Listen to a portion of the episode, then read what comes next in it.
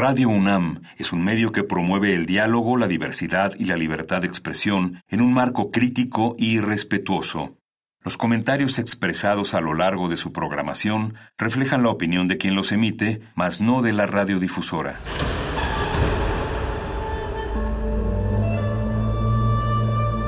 Un templo para la apreciación del ser mediante el sonido. mediante el sonido. Para nosotros. El sol sale durante la noche. Nuestros gritos llevan la mesura del silencio. Y el descontento está lleno de baile y risas. A todo, incluso a nosotros, nos resistimos. La universidad Ustedes y nosotros somos la Resistencia modulada.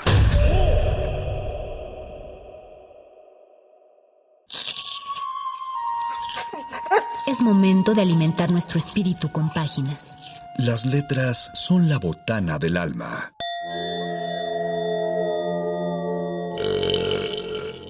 Recuerda la máxima. Los libros son como los tacos. Aún los malos son buenos. Muerde lenguas.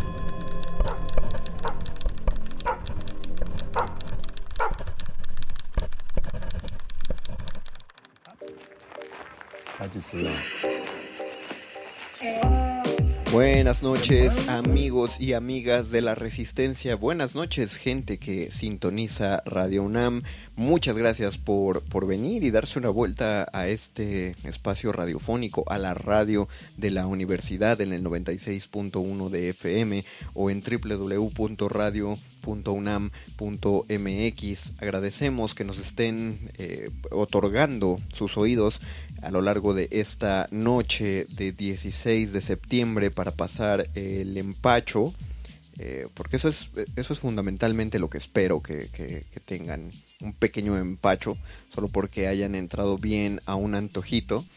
eso es una de las cosas que siempre me va a encantar de esta fecha, ¿no? En, en general, no necesitamos eh, un, una excusa para, para darnos antojitos, para, para comer un platillo mexicano, pero siempre que te dan una fecha, siempre que el calendario te da la oportunidad de, de, de comer de esa manera, pues ¿por qué no aprovecharla, no?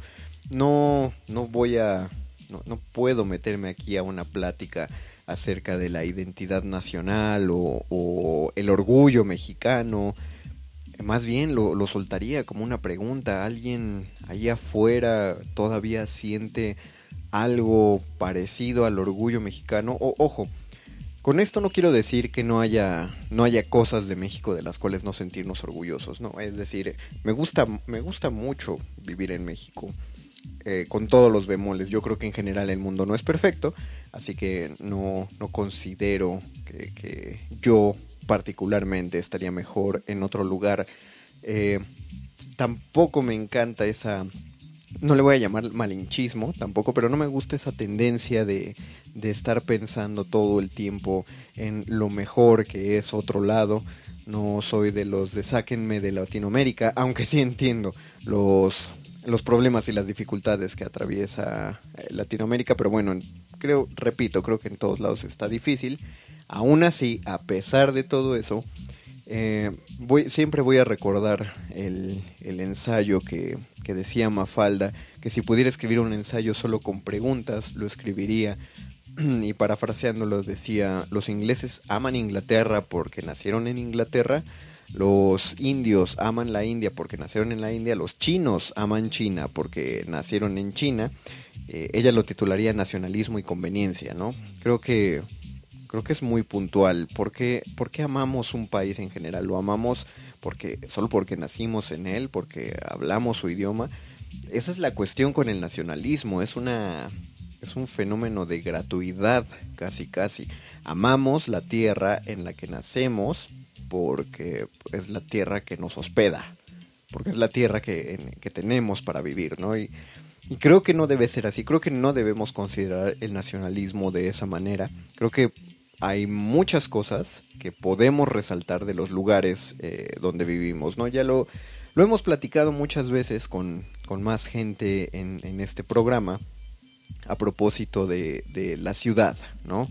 Eh, personalmente yo siempre he defendido que la ciudad eh, tenga una relación de amor-amor, poquito odio con ella, porque realmente no me desespera la ciudad, estoy tan acostumbrado a los, a los baches, los literales y los metafóricos, los baches que tiene la ciudad, eh, al tráfico, al, al ruido, al caos que se genera, por supuesto no me voy a acostumbrar a la inseguridad, no nadie nadie se acostumbra a eso, pero, no sé, es este ritmo el que me el que me atrapa de la ciudad.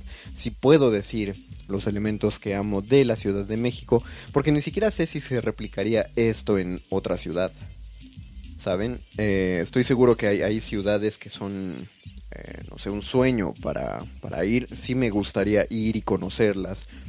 Y conocerlas más de un día o más de, más de una semana, no, no solo como turista, sino conocer el, la, vida interna de, estar, de ser parte de esas ciudades, pero pues eh, no, no me iría a vivir permanentemente allá. Hay muchas cosas de la Ciudad de México y de México en general que me gustan y creo que esas cosas están contenidas en, en los cuentos que les voy a compartir esta noche. No son así como los, los mayores ejemplos, voy a reconocerlo, y simplemente no lo son porque he elegido cuentos cortos para esta noche. Para esta noche quiero compartirles unos cuentos pequeños, una pequeña canastita de cuentos mexicanos para que tengan algo que escuchar durante su empacho. No quiero, em, no quiero tosigarlos con la, la el, academicismo que me caracteriza. No, no es cierto, no soy nada académico. Estamos en contra de eso en el Muerde Lenguas. Pero, pero eh, eso, quiero que, quiero que sea una, un programa que se pueda disfrutar con la familia. Si es que todavía hay, familias por ahí. Creo que es un momento triste, el de la noche del 16 de septiembre. Porque pasó la fiesta, eh, la familia se reunió, pero pues ahora hay muchas personas que no van a tener el día libre el 17. Yo soy una de ellas. Y, pues todo el mundo se tiene que ir. Esa, ese sentimiento de abandono lo he sentido desde niño. No me gusta que se acaben las fiestas. No me gusta ver a la familia que se regresa. Por eso me gustan las fiestas navideñas. Porque cuando todo el mundo se va a dormir, sabes que al día siguiente, igual y uno se van a ir como a ver otra familia o otro lado, pero, pero pues no está la cuestión de hay que ir a trabajar, hay que ir a cumplir un, un una responsabilidad, ¿no? Hay, hay, no, no, no, solamente vamos a continuar, vamos a ver películas mañana. Pero bueno, eh, el 16 de septiembre siempre es como el, el banderazo inicial para, para que empiecen todas las, las festividades de final del año, la mejor etapa del año para mí. Creo, creo que ahorita antes de pasar a los cuentos no he agradecido a la gente que hace posible este programa. Eh, le mandé un saludo a mi compañero Luis Flores del Mal, creo, pero no he hablado de Betoques, Mónica Sorrosa, gracias. Ellos son los productores, ellos son quienes, quienes eh, hacen, agarran esta arcillita que yo les mando, que es la voz, la amasan con sus excelentes manos de la edición y generan un producto artesanal completamente, que es el muerde lenguas que hacemos para ustedes con, con mucho cariño y y no pues no sería apreciado el, el, trabajo que ellos hacen si no fuera por la gente de Radio Nam que allá nos pone, nos exhibe, nos muestra y nos entrega para ustedes eh, a través de un esfuerzo de muchas personas, pero principalmente de los operadores de cabina, ¿no? Que están al tanto de que los programas estén saliendo bien. Un saludote a quien sea que esté operando la cabina por allá. Eh, no, no tenemos como la, el contacto constante con ellos como para saber quién está, quién va a transmitir esta emisión, por ejemplo, que está grabada, pero quien sea que esté allá, mis respetos y un saludo de parte de El Mago Conde. Y, ah, también les quiero recordar, por cierto, eh, tuvimos muchos comentarios, agradezco muchísimo la cantidad de comentarios que recibimos sobre el análisis literario de La Rosa de Guadalupe y mucho más el análisis literario de Mirada de Mujer, telenovelón. Qué bueno que les gustó. Eh, y sobre todo qué bueno porque es un formato de programa que me parece que voy a replicar.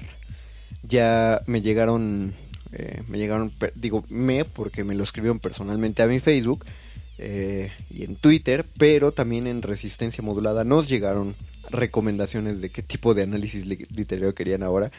Eh, la gente quiere, muchos análisis de cosas cotidianas. Entonces, pues espérense, espérense esos próximos programas. Sí los habrá, sí vamos a tomar en cuenta esos comentarios. Y la verdad sí me emociona eh, hacer esos programas. Creo que es un, un, bonito experimento y una bonita nueva etapa para, para Muerde Lenguas. Así que pues voy a tomarlo en cuenta. Pero por ahora, por ahora no. Por ahora se van a relajar. Van a, pueden ir por otro, otro tazón de pozolito. O probablemente solo un chocolatín y, y un, unos, ¿cómo se llaman estas? Ay, si hasta hay unos del osito pimbo que los, que los hace. No, no, se me olvidó. Es que no, yo no los como, entonces por eso no me acuerdo. Pero bueno, agárrense un panecito de dulce, agárrense su chocolatito, llamen a la familia, porque les vamos a leer unos cuentitos breves mexicanos para que disfruten esta noche de 16 de septiembre. Y todo esto va a ir aderezado con la angelical maravillosa y encantadora voz de Chava Flores. Un saludo a Luis Flores, que siempre dice su abuelito Chava Flores, Salvador Flores, el bardo de la Ciudad de México, el verdadero cronista sonoro de México, va a, estar musicalizando esta, esta alegre y folclórica celebración de Muerte de de 16 de septiembre. Así que por favor, no le cambien, solo acomódense y continuamos aquí en Resistencia Modulada y en Muerde Lenguas. Letras, taquitos y viva México. Sí, que viva. Resistencia Modulada.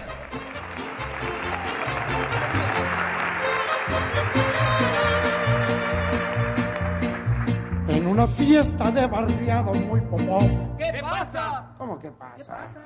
No faltan los gorrones. Se da uno cuenta que nadie los invitó. ¿Por qué? ¿Cómo por qué? Por múltiples razones. Se cuelan cuatro, cinco, seis o siete o diez o todo un regimiento. Y se dedican las botellas a vaciar en menos que lo cuento. Pero eso sí, llegaron los gorrones. Hay que esconder botellas y platones si se pone hasta en su casa a averiguar por qué hay tanto invitado. Verá que tres son de Raquel, aquellos seis son de Manuel y diez de un diputado.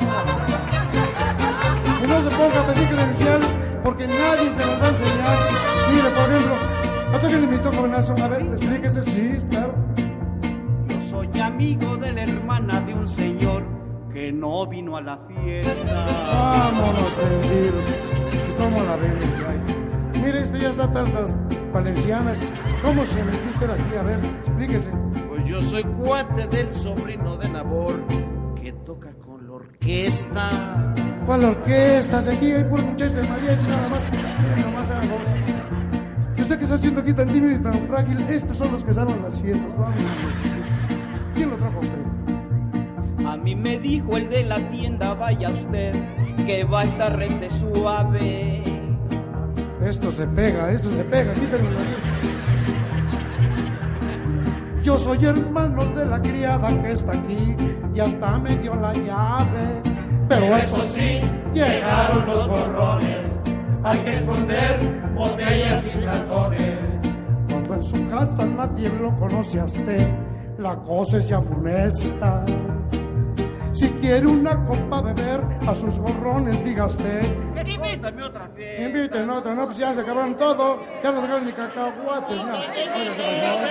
Sí, a su casa, a, rematar allá. Sí, a rematar, sí. Para decir allá. Y ahora sí, llegaron los gorrones. Aquí voy yo, paseando botellones. Yo soy amigo de la hermana de un señor que no vino a la fiesta. También soy cuate del sobrino de Nabor. ¿Nabor? ¿Cuál Nabor, oiga? ¿Cómo cuál? ¿Cuál Nabor? Nabor, el de la orquesta.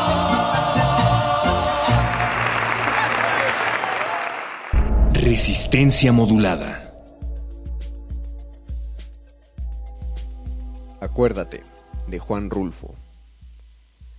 Acuérdate de Urbano Gómez, hijo de don Urbano, nieto de Dimas, aquel que dirigía las pastorelas y que murió recitando el Rezonga Ángel Maldito cuando la época de la influencia.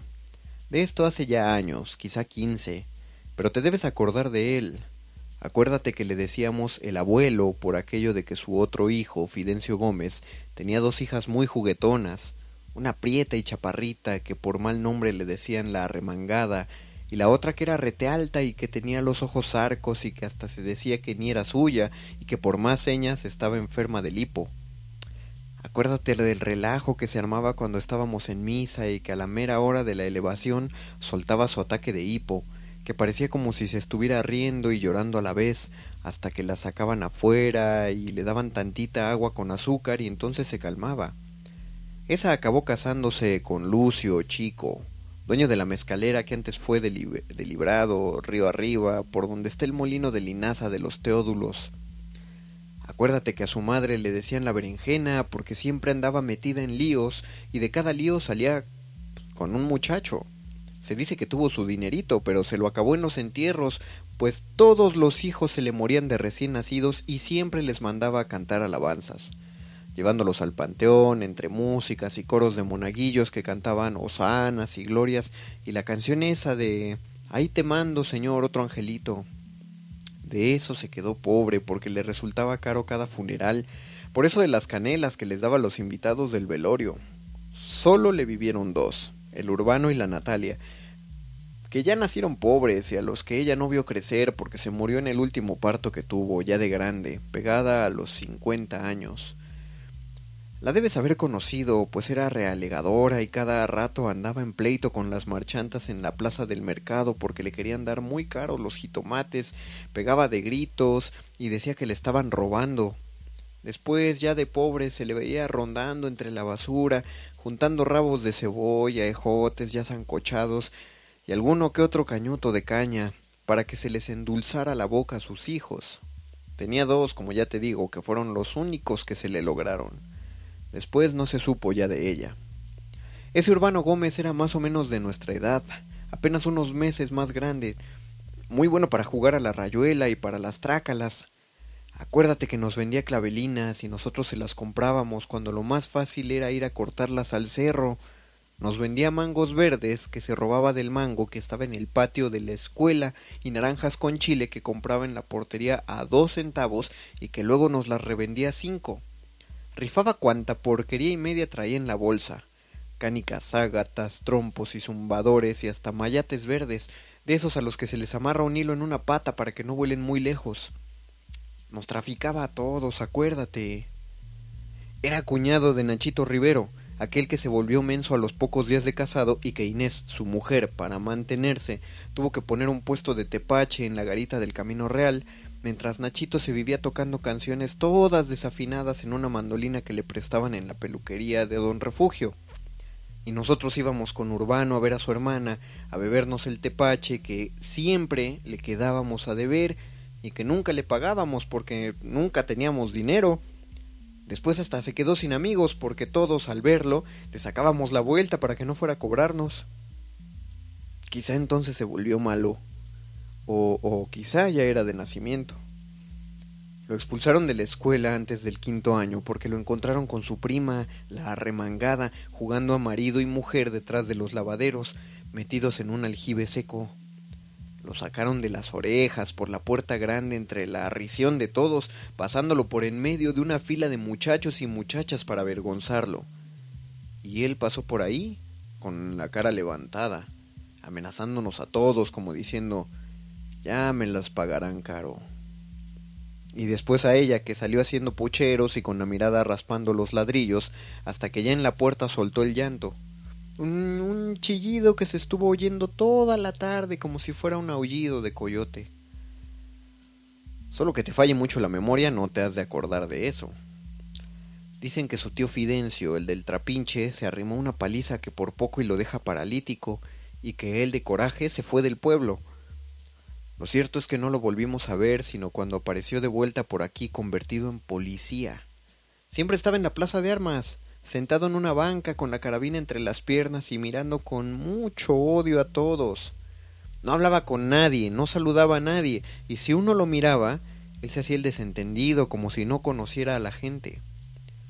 Fue entonces cuando mató a su cuñado, el de la mandolina, Al Nachito se le ocurrió ir a darle una serenata ya de noche, poquito después de las ocho, y cuando todavía estaban tocando las campanas el toque de ánimas. Entonces se oyeron los gritos y la gente que estaba en la iglesia rezando el rosario salió a la carrera y ahí los vieron. Al Nachito defendiéndose patas arriba con la mandolina y al urbano mandándole un culatazo tras otro con el Mauser sin oír lo que le gritaba la gente, rabioso, como perro del mal hasta que un fulano que no era ni de por aquí se desprendió de la muchedumbre y fue y le quitó la carabina y le dio con ella en la espalda, doblándolo sobre la banca del jardín donde se estuvo tendido. Ahí lo dejaron pasar la noche. Cuando amaneció se fue. Dicen que antes estuvo en el cuarto y que hasta le pidió bendición al padre cura, pero que él no se la dio. Lo detuvieron en el camino. Iba cojeando. Y mientras se sentó a descansar, y, llegaron a él. No se opuso. Dicen que él mismo se amarró la soga en el pescuezo y que hasta escogió el árbol que más le gustaba para que lo arcaran. Tú te debes de acordar de él, pues fuimos compañeros de escuela y lo conociste como yo. Acuérdate, de Juan Rulfo. Resistencia modulada.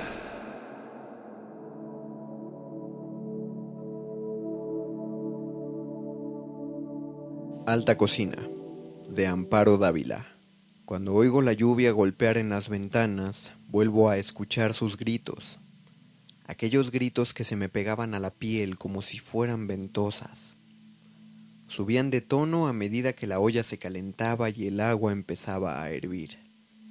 También veo sus ojos, unas pequeñas cuentas negras que se le salían de las órbitas cuando se estaban cociendo. Nacían en tiempo de lluvia, en las huertas, escondidos entre las hojas, adheridos a los tallos o por entre la hierba húmeda.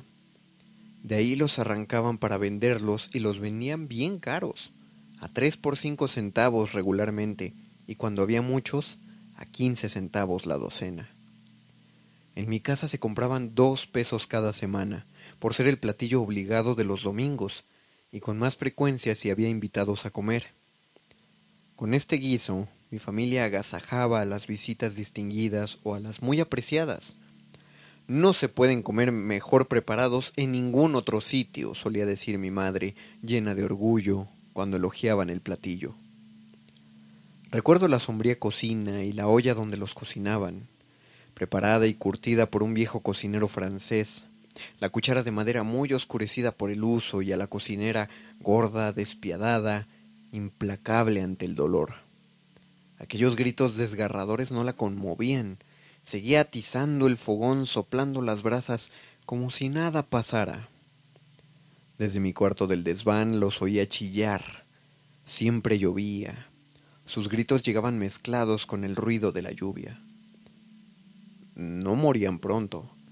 Su agonía se prolongaba interminablemente. Yo pasaba todo ese tiempo encerrado en mi cuarto con la almohada sobre la cabeza, pero aún así los oía. Cuando despertaba a medianoche volvía a escucharlos.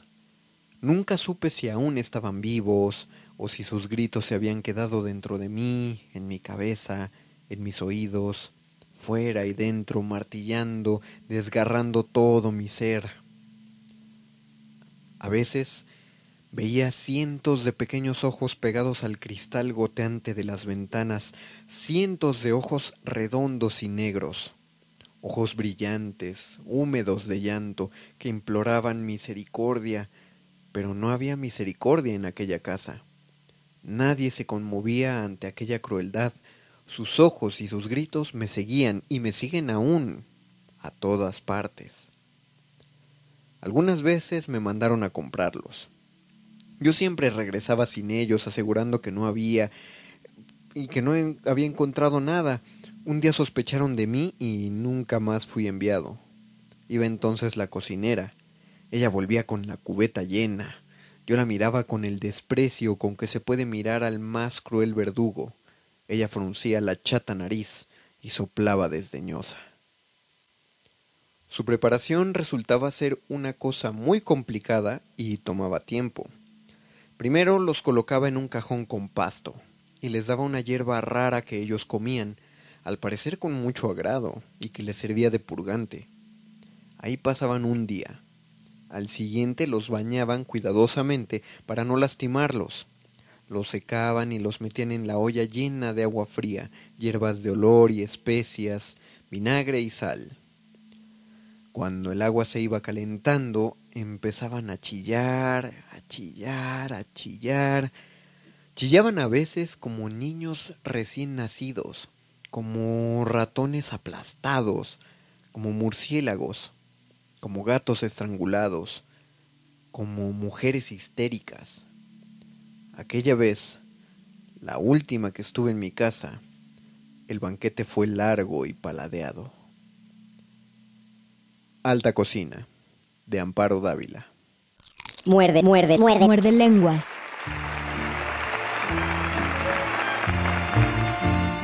Una indita muy chula tenía su anafre en una banqueta. Su comal negro y limpio freía tamales en la manteca y gorditas de masa, piloncillo y canela. Al salir de mi casa compraba un quinto para la escuela. Por la tarde a las calles sacaban mesas limpias viejitas nos vendían sus natillas y arroz con leche en sus cazuelitas.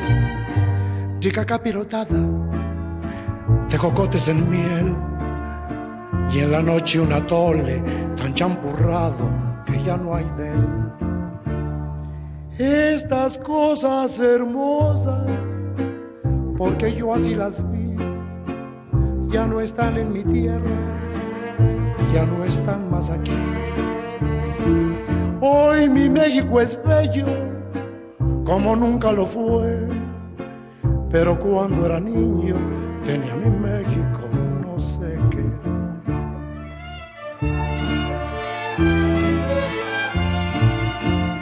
Empedradas sus calles eran tranquilas, bellas y quietas. Los pregones rasgaban el aire limpio, vendían cubetas, tierra para las macetas la melcocha, la miel, chichicuilotes vivos, mezcal en penca y el agua miel. Al pasar los soldados, salía la gente a mirar inquieta. Hasta el tren de mulitas se detenía oyendo la trompeta. Las calandrias paraban, solo el viejito fiel que vendía azucarillos, improvisaba en su verso aquel. Azucarillos de a medio y de real para los niños que quieran mercar. Estas cosas hermosas, porque yo así las vi, ya no están en mi tierra, ya no están más aquí. Hoy mi México es bello como nunca lo fue, pero cuando era niño tenía mi México no sé qué, pero cuando era niño tenía mi México un no sé qué. Resistencia modulada. Toros del Rodeo. Raúl Noriega Sandoval. El general, tan aficionado a los toros como era, y no conforme con dominar el medio taurino, tener su plaza y jugar con los toreros como si fueran soldaditos, no podía dejar de ambicionar una ganadería de reses bravas. Mediante ventas obligadas y regalos obligados, la fundó. Pasó un tiempo y así pudo ir viendo desarrollarse a sus bravos. Todo era halagos de amigos y empresarios. ¡Qué estampa! ¡Qué finos! ¿Estos serán los miuras mexicanos? No habrá quien les ponga enfrente.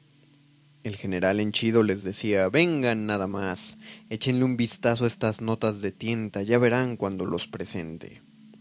Por fin llegó el día del anhelado debut de la ganadería. El público que odiaba a Tirano llenaba los graderíos con la secreta esperanza de que fracasara la mentada ganadería y desquitarse en la plaza en parte de lo que no podía hacer fuera de ella. Sonó el clarín, dando entrada al primero de la tarde. Anhelante. Babeó las tablas y paróse. El tabaco salió a correrlo. El toro apenas lo vio venir, huyó como asustada oveja a refugiarse al otro lado del ruedo. Persiguióle y el animal corrió despavorido por toda la plaza. La gente pateaba de gusto. Iban resultando las cosas tal como se lo desea. El matador, para evitarse futuras represalias, hizo lo posible por sujetarlo. Nada. Manso perdido. La rechifla iba en aumento, los caballos salieron a perseguirlo y tras enormes esfuerzos alancearon al animal, cercado contra las tablas y tapándole la salida. El juez suspiró. Había tomado una vara. Según el reglamento, no tenía que devolverlo. ¿Quién se hubiera atrevido a devolver al corral por manso a un toro del general? Este molesto masticaba su puro. ¿Quién sabe qué pasó? A lo mejor algo le hicieron, o sus enemigos lo enyervaron, mi general. Un pistolero habló. Yo no me he movido de la corraleta en toda la noche. Ahorita con las varas va a aflorarle el buen estilo, mi general, no se preocupe. El buey, con pinta de toro bravo, fue despachado por el matador en turno, de la mejor manera posible para no desagradar al general.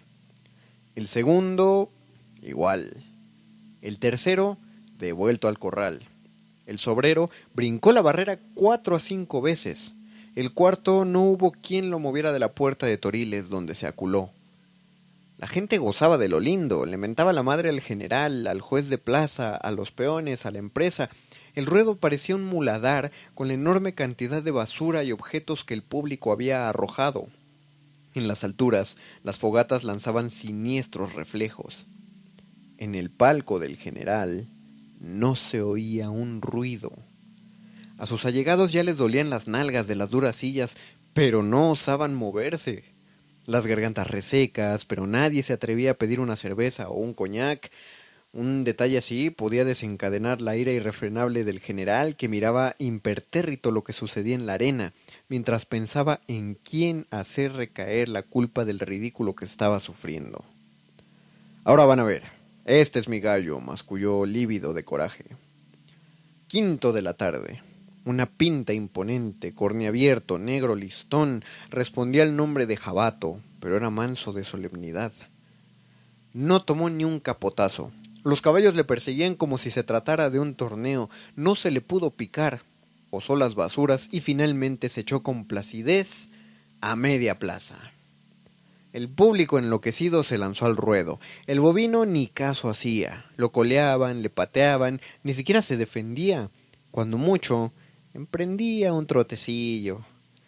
En la penumbra del palco del general, éste estaba a punto del paroxismo del coraje.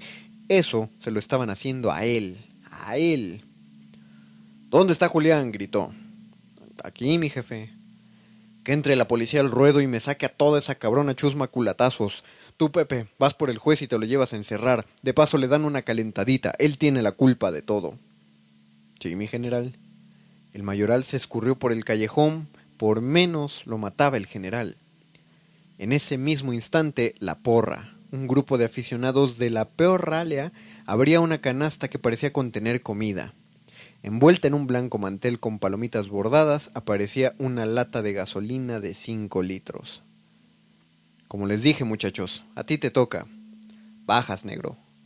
Cuando la policía, en medio de una lluvia de almohadillas y vasos conteniendo orines, intentaba despejar el ruedo a macanazos y golpes de Mauser, se oyó un crepitar. Como una aparición demoníaca, vióse venir un enorme toro en llamas que embestía, corneaba y daba coces. Los ojos aún con vista buscaban en quién descargar su furia y dolor. Esbirros y chusma corrían despavoridos lanzándose de cabeza a las tablas se va contra la barrera, estrellándose en ella con inaudita fuerza, se astilla en los pitones y continúa corneando, levantando las tablas. siente que por ahí no hay salida y corretea por el ruedo, mugiendo lúgubremente, seguido por el chisporroteo y un espantoso olor a fritangas. La canalla ha tomado coraje otra vez y le arrojan las tablas de la barrera y botellas. La sanguinolenta masa de fuego corre de lado, para atrás, gira, se retuerce, y el humo que exhala parece que le diera propulsión. Ciego ya, se estrella una y otra vez contra la puerta del toril, tratando de escapar a su horrible suerte. Cornea desesperado, rompiéndose los cuernos hasta las cepas y aún así sigue golpeando con la testa con la esperanza de huir. De los orificios de los cuernos mana abundante sangre que ahuyenta las llamas que salen del testuz.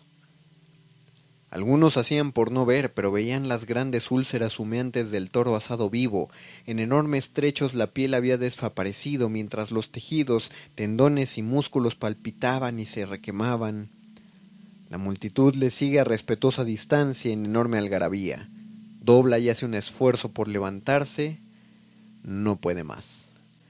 De pronto, se oye una reventazón. Vuelan tripas y masas musculares por todos lados. La gente que lo rodeaba corre sacudiéndose la ropa y gritando de gusto. ¡Órale! ¡Un taco de barbacoa! Toros del rodeo. Raúl Noriega Sandoval. Muerde lenguas.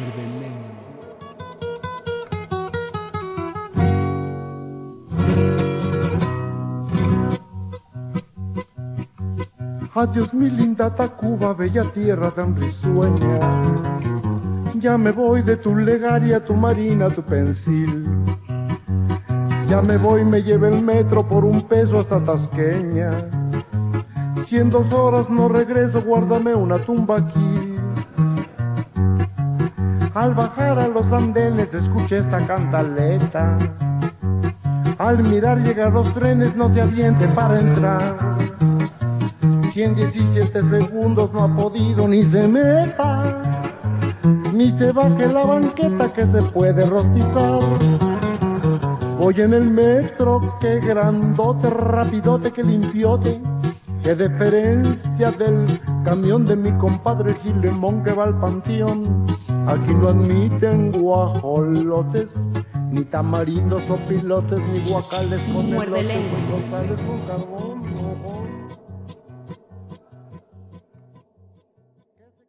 Las cuatro moscas de Elena Garro. Las persianas de hierro estaban rotas y un desconocido las espiaba por las noches desde la terraza. Temían desvestirse en el cuarto destartalado del hostal oscuro y silencioso. Lola buscaba con sus ojos cristalinos la figura furtiva del hombre que fisgaba. El miedo la volvía loca. Deseaba correr, encontrar un refugio seguro, y de puntillas se dirigía al enorme armario y se encerraba ahí. Prefería la oscuridad a ser vista por el hombre sin cara que espiaba desde las sombras heladas de la terraza. Petrovska, por el contrario, avanzaba a pasos lentos hasta situarse junto a la ventana y miraba con fijeza a la sombra invisible y peligrosa colocada detrás de la persiana rota. Cuando descubría el brillo sombrío de los ojos fisgones entre las ranuras de la persiana, huía despavorido en busca de algún rincón, pero ningún rincón era capaz de ocultarlo. Las rendijas de la persiana rota permitían abarcar desde la terraza toda la habitación. La señora Lelinka colgó su viejo abrigo sobre la cortinilla transparente de la ventana y por la noche salió a la terraza y miró el interior del cuarto. El abrigo servía de poco. Evitaba algún ángulo de la habitación, sus dos camas de hierro, su lavabo y su armario de madera rayada. Era preferible desvestirse a oscuras. Oiga, esto no puede seguir así. Pronto se va a tener que largar de mi casa, gritó Jacinto, el dueño del hostal, que con un cubo de agua en la mano regaba los geranios viejos esparcidos en tiestos pequeños sobre las losetas rotas de la terraza. A Jacinto le irritaban sus huéspedes. No debían estar ahí, eran incompatibles con su hostal. Se acercó a la ventana y lanzó el agua del cubo al interior de la habitación. ¿Por quién se toman? Repa, su mujer, lo contempló complacida desde el lavadero y le dijo Vamos, Jacinto, que la culpa es tuya por haberlas recibido. La señora Lelinka contempló el charco oscuro formado en las duelas sucias y tranquila se acercó a la ventana. ¿Qué es lo que no puede seguir así, Jacinto? preguntó iracunda.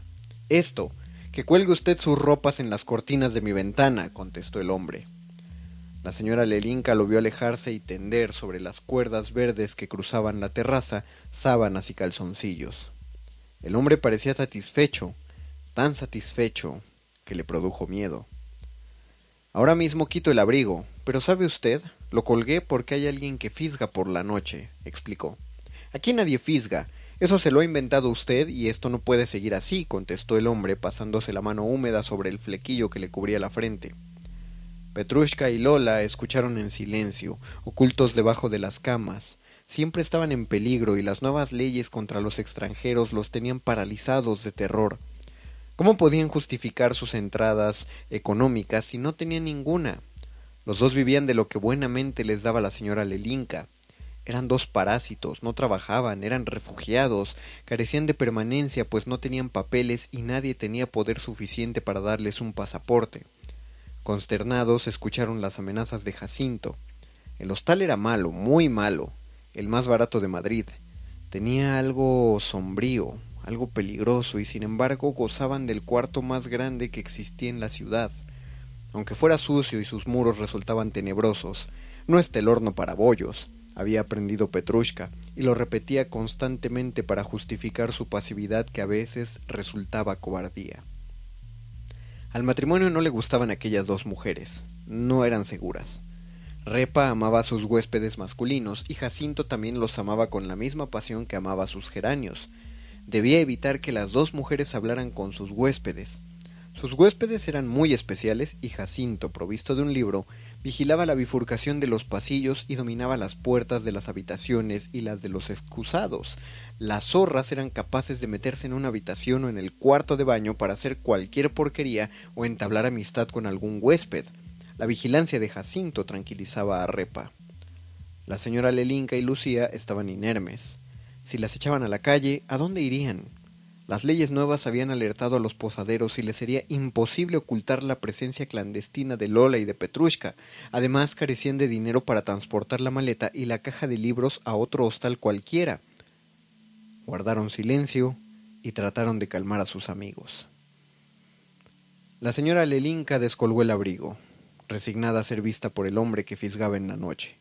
Quizás su gesto calmaría a Jacinto. El hombre contempló con disgusto la docilidad de su huésped, si cree que va a arreglar algo, se dijo, y abandonó la terraza para sentarse en el banquillo con un libro en la mano y vigilar todas las puertas.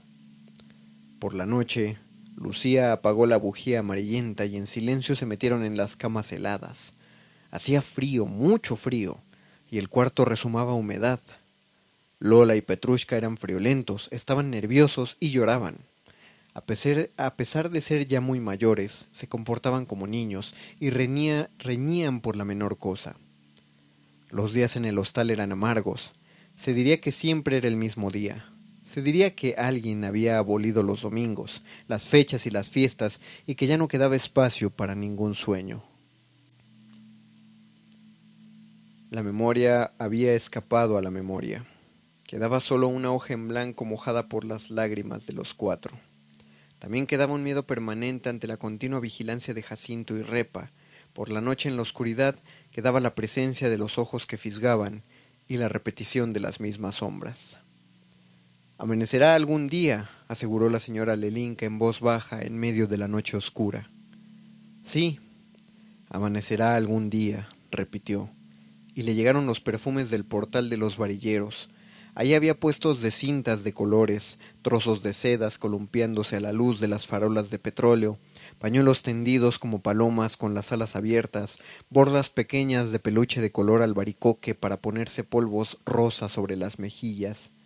Ella no podía usarlas, no había llegado el tiempo de cubrirse las pecas con polvos aromáticos.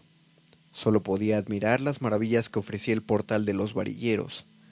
Por ahí paseaban las hermanas Ifigenia y Amparo, con sus lunares dibujados en forma de media luna sobre la mejilla izquierda y las mangas de sus trajes abiertos como abanicos.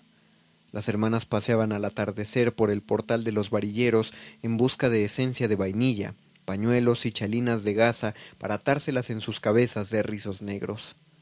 Ambas eran menudas y delgadas. Sus dientes blanquísimos se mostraban golosos ante las maravillas desplegadas ignorantes de los jóvenes de pantalón y camisa blanca que las perseguían. Algún día seremos grandes, aseguraba Evita, atontada por la belleza de Ifigenia y de Amparo. Sí, y algún día fueron grandes y no pasearon por el portal de los varilleros. La vida es inesperada. Ahora amanecerá algún día y una noche muy lejana que resultó ser esa misma noche oscura en el hostal de Jacinto y de Repa Lelinka entró a la jabonería en la que solo había pilas enormes de jabones de color ámbar que dejaban la ropa tan blanca como las propias nubes. En lo alto de la pila más alta de jabones estaba la criatura. Era una muñeca enorme de celuloide, rosada, desnuda, con la boquita entreabierta. La muñeca sostenía en cada mano un ramillete de flores. En la derecha tenía amapolas rojas hechas en papelillo transparente y rizado, y en la izquierda margaritas de terciopelo blanco con los centros amarillos como soles. Lelinka contempló la figura angelical que presidía la jabonería. Don Tomás el jabonero, metido en una camisa blanca, la observó con curiosidad y ella se dejó contemplar por aquel hombre enormemente gordo que se impacientó ante su terquedad de permanecer en su jabonería admirando la muñeca que sostenía los gloriosos ramilletes. ¿Qué quieres, niña? Lelinka contempló aquel ser privilegiado que parecía ser el propietario de la diosa colocada sobre la pila más alta de jabones. Quiero esa muñeca, balbuceó. Don Tomás se hinchó de ira, su piel tomó el color de una berenjena, se irguió y la miró indignado. Esa muñeca es mía. ¿Por qué la quieres? Me gusta, me gusta mucho y quiero llevármela a mi casa. Don Tomás se pasó la lengua por sus labios gruesos y su color berenjena se oscureció aún más. Así son los gachupines. Todos se lo quieren llevar a su casa, pues no se va a poder, es mía. La tengo yo para regalo de mis ojos, y mi dinero me costó. ¿Y si le pido dinero a mi papá y se la compro? Así son los gachupines. Creen que todo se compra. Esta muñeca es mía, no se vende, no tiene precio, es mía. Lelinka permaneció en la jabonería mucho rato contemplando a la diosa adornada de margaritas y de amapolas. Era una pena ser gachupín. Si no lo fuera, don Tomás le regalaría la muñeca. Volvió triste a su casa y notó que sus padres y sus hermanos no se parecían a don Tomás, ni a Ifigenia, ni a Amparo. Todos tenían el pelo rubio y vivían muy solos en su casa, llena de libros con estampas de dioses casi tan perfectos como la muñeca de la jabonería. ¿Qué te sucede? Pareces muy preocupada, le dijo su padre, que no hablaba como don Tomás. Lelinka fijó sus ojos en el plato de avena con leche y explicó su descubrimiento en la jabonería. Si su padre quisiera hablar con don Tomás, aunque era inútil, era gachupín. Su padre movió la cabeza. No se trata de ser gachupín, no confundas. Don Tomás ama a esa muñeca, le contestó. Su padre no entendía nada. No se había dado cuenta de que no era mexicano. Lo miró con curiosidad. Con razón Evita, cuando hablaba de sus padres, decía Estos señores no entienden nada. Guardó silencio y contempló la avena que se cuajaba en su plato. Si tanto deseas esa muñeca, te compraré una igual, oyó decir a su padre. ¿Igual? Imposible, no hay otra igual, contestó Lelinka. Su padre se echó a reír y su madre dijo Esta pobre chica es tonta. Hay miles de muñecas de celuloide. Evita puso los codos sobre la mesa y se sostuvo la barbilla entre las manos. ¿Ves? Tengo razón, le dijo a su hermana. Evita sí entendió que su hermana solo podía amar a la muñeca de don Tomás.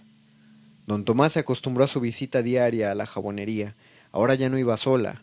La acompañaba Evita, que con asombro contemplaba a la muñeca adornada con margaritas y amapolas. ¿Cuántas flores tendrá en cada mano? preguntó Evita. Era muy difícil contarlas, pues su número cambiaba de acuerdo con los días. De eso estaban muy seguras. Una tarde don Tomás les proporcionó un banquito para que pudieran admirar a la pequeña diosa, sentadas, oliendo a jabones y en un silencio recogido. No hablaban para que don Tomás olvidara que eran gachupinas. Evitaban cualquier peligro que les impidiera entrar al santuario. Una tarde exclamaron ¡Qué limpia está! En ella nunca se ha parado una mosca. Don Tomás se acarició las mejillas lampiñas y las miró con malicia.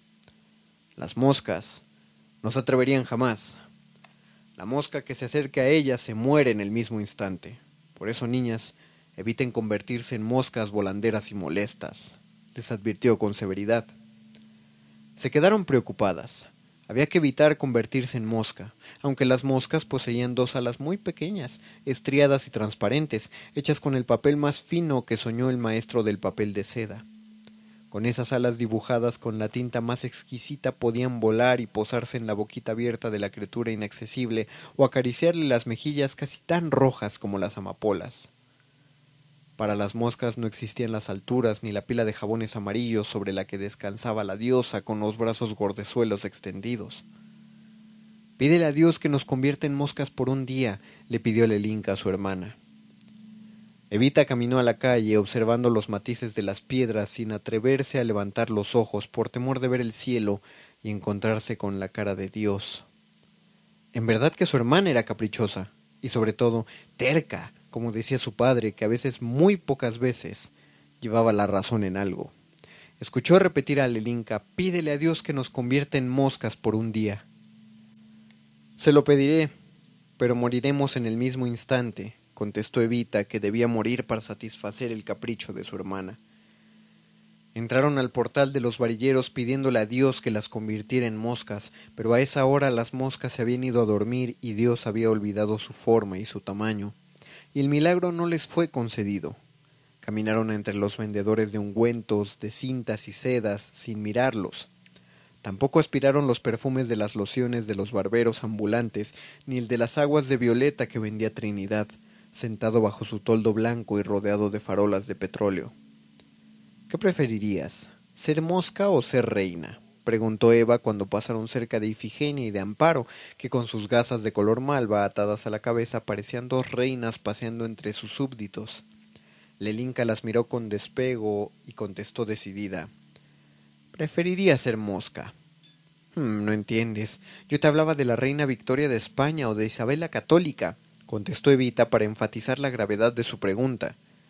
Lelinka pensó que las dos reinas, la viva y la muerta, eran españolas y que don Tomás nunca les permitiría acercarse a la muñeca que sostenía las amapolas y las margaritas.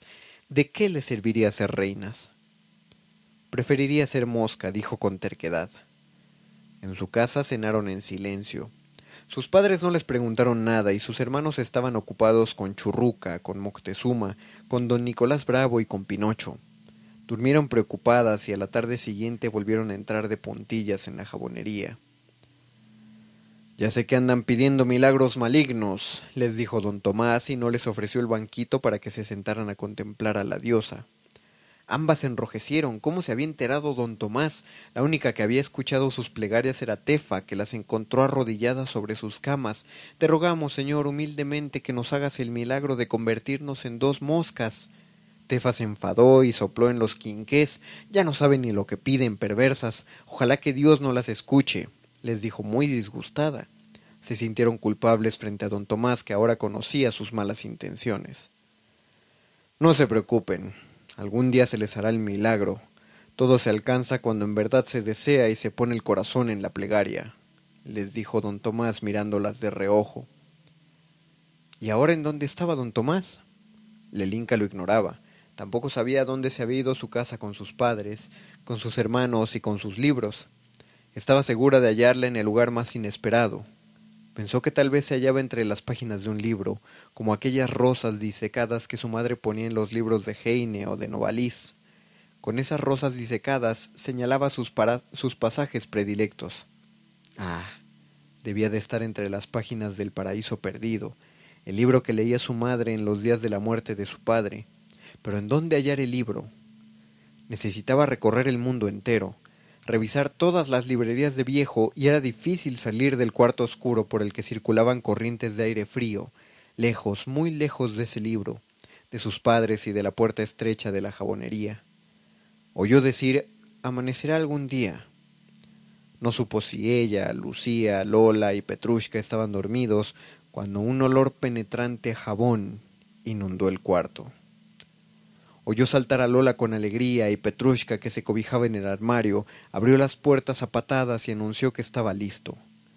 En el muro del fondo se hizo una raya de luz que fue ensanchándose hasta convertirse en la puerta de la jabonería, el, el templo de la diosa con ramilletes de amapolas y de margaritas. Un calor suave y dorado entró por aquella puertecita. Lola estaba harta de tiritar de frío y corrió por los aires hacia la puerta abierta en el muro. Petrushka la siguió, haciendo zigzags, y Lelinka vio aparecer a don Tomás con la muñeca en una mano. La diosa de celuloide brillaba como un ángel celestial y sus ramilletes desparramaban aromas delicados. Don Tomás se la tendió con una sonrisa milagrosa. Vengan, vengan mis moscas. Han ganado a la reina de las flores. Pobres moscas, han esperado tantos años y han sufrido tantos fríos. Había algo extraño. Don Tomás ya no hablaba como mexicano. Sorprendida, Lelinka buscó a Lucía, pero ésta con sus alas minúsculas, hechas con el papel de seda más fino producido en la China, volaba hacia la puerta en la que brillaban los jabones de don Tomás convertidos en placas de oro. Sí, amanecía, y ambas moscas Lelinka y Lucía entraron en el reino de oro del jabón al que ya habían entrado sus amigos, Lola y Petrushka. Los cuatro se posaron sobre las mejillas rosadas de la diosa que nunca dejó de sonreír. Eran las primeras moscas que tocaban su rostro. Por la mañana, Jacinto y la Repa recogieron sus ropas ya muy usadas. Repa guardó los zapatos en una caja de cartón. Hay que quemar todas estas porquerías, dijo la Repa. Quémalas tú. Yo debo hacer otras cosas. Ya lo sabes. Los chicos nos ayudarán en todo, como siempre. Necesito descansar un rato, después de la noche que he pasado, dijo Jacinto. Las moscas escucharon sus voces que cruzaron la puerta de oro cerrada para siempre. Sabían que jamás, jamás volverían a dormir en esas camas de hierro. Petrushka saltaba entre las pilas de jabón de oro y Lola estaba quieta. La frase Andamos huyendo, Lola, nunca más la volvería a escuchar. Cuatro moscas. Elena Garro. Muerde, Muerde lenguas. Oigaste. Oigaste. Hasta pronto. Oigaste. Oigaste. Pero si oigaste.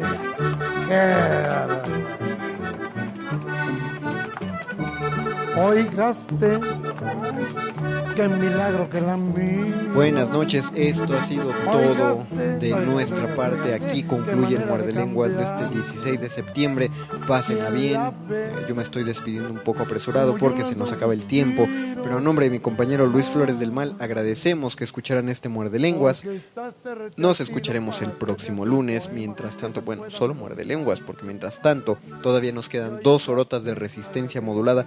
Por favor, no le cambien. Muchas gracias, Betoques. Muchas gracias, Mónica Sorrosa, por haber eh, editado y producido este programa. Y muchas gracias a quien sea que esté allá en Radio UNAM dándole play a este programa. Nos despedimos.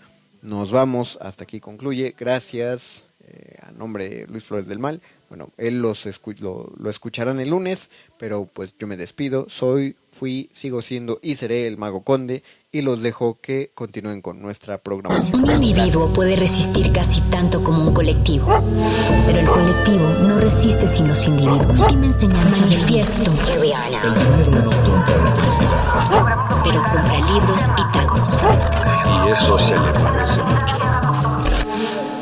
Medítalo. No hay sonidos distintos, solo separados. Tu cuerpo es una revolución. Manifiéstate.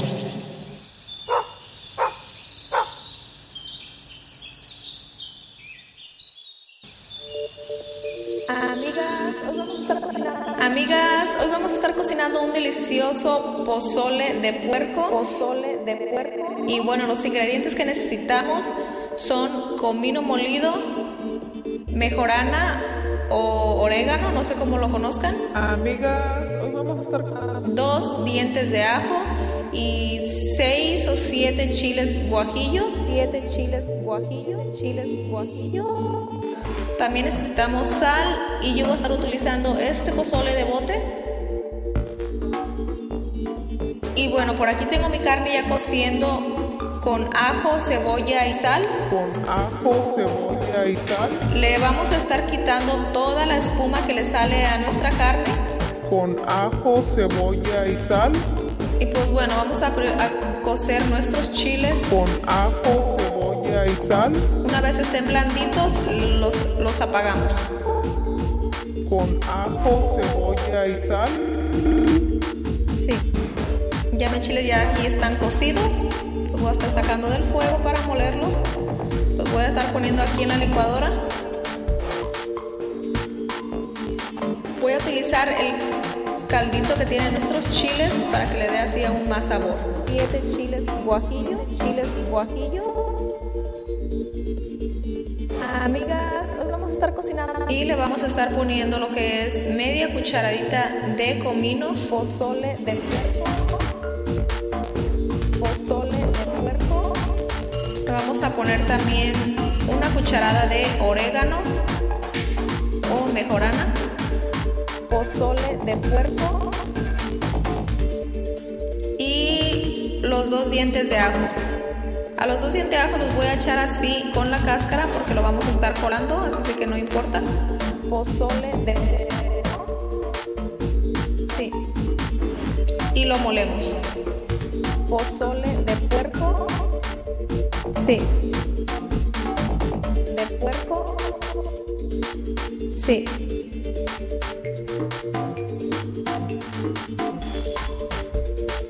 Y bueno, voy a estar revisando aquí mi carne a ver cómo va. A ver si ya está blandita. vamos a estar chequeando, dando un pellizquito a ver si la carne ya está blandita. Parece que sí. vamos a estar chequeando, dando un pellizquito a ver si la carne ya está. Sí, ya está lista.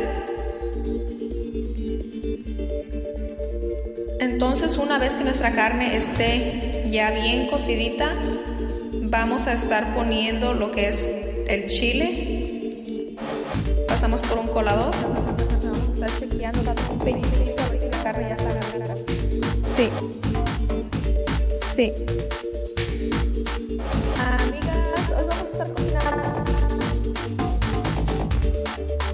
Bueno, le voy a estar echando caldito de aquí de este de la carne para que así más fácil salga nuestro chile. Pozole de puerco con ajo, cebolla y sal. Con ajo, cebolla y sal.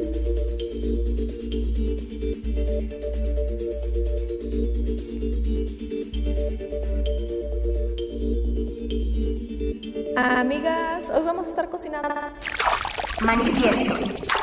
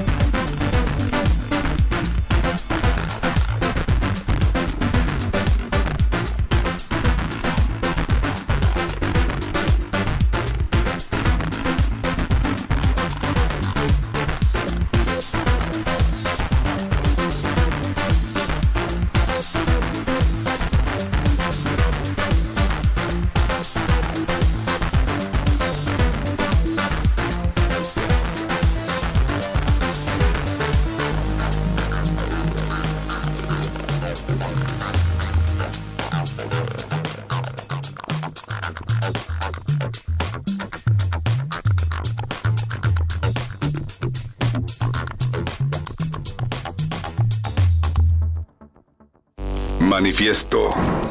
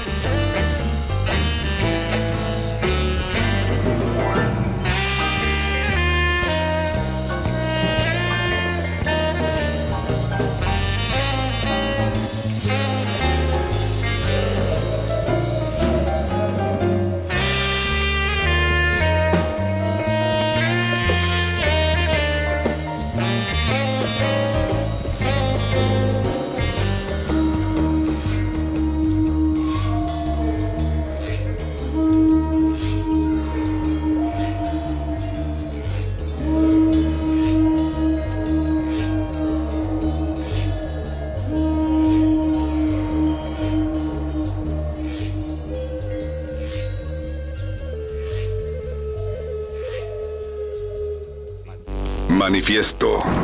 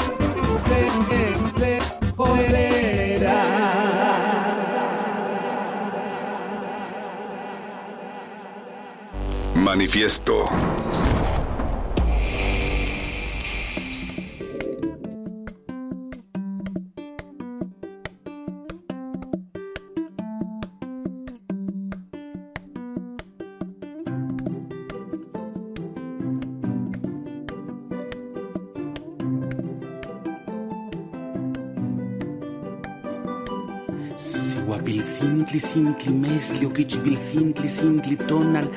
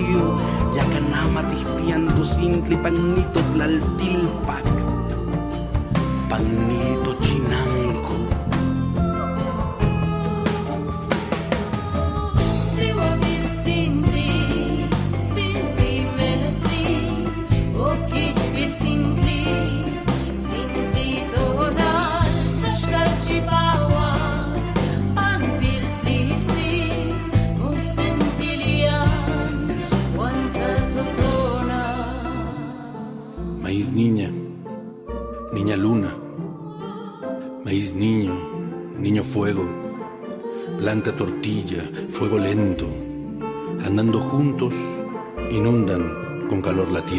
biológico,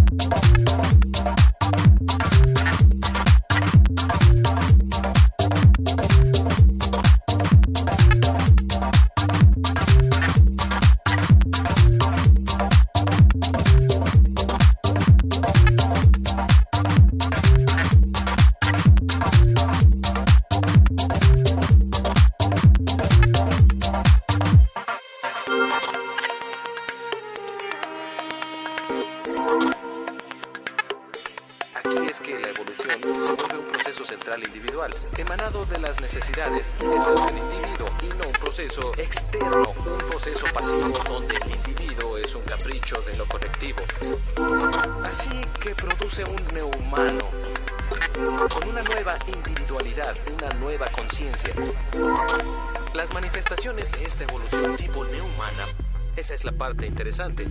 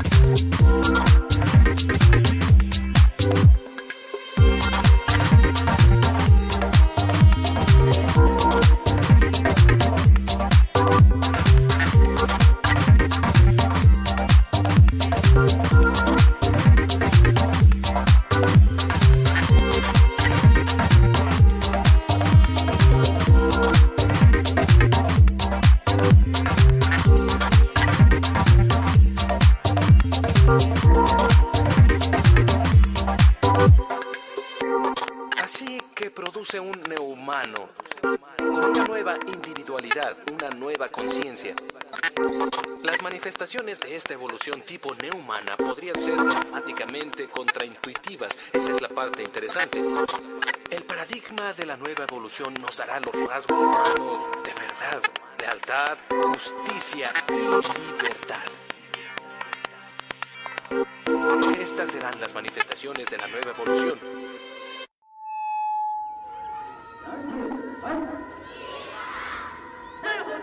Manifiesto.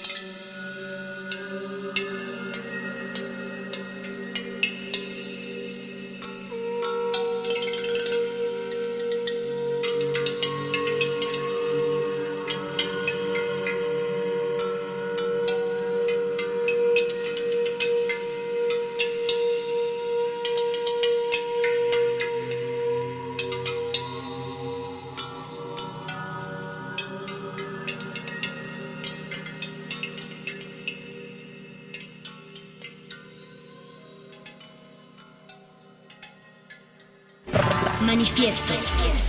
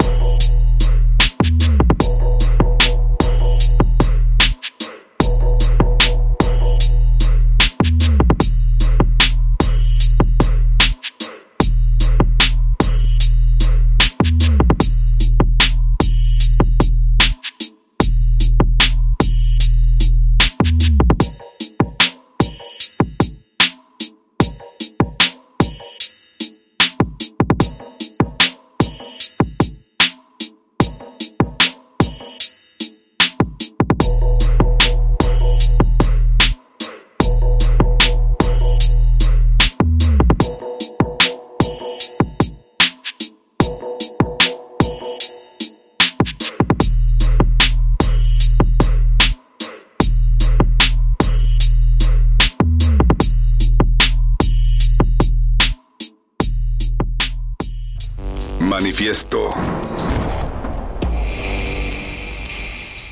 ¿Qué onda amigos? ¿Cómo se encuentran el día de hoy? Porque yo estoy muy feliz, feliz, feliz, feliz. Varios de ustedes me han solicitado preparar un delicioso pozole blanco. Pozole blanco, blanco. Poz- Pozole blanco. Pozole blanco.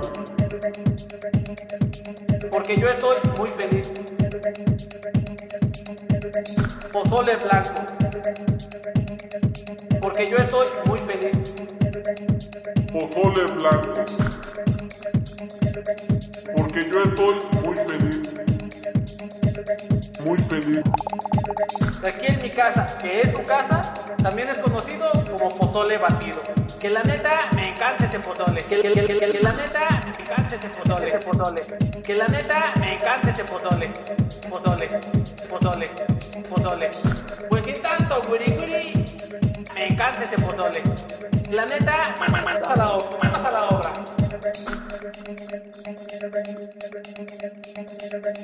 Manos a la obra.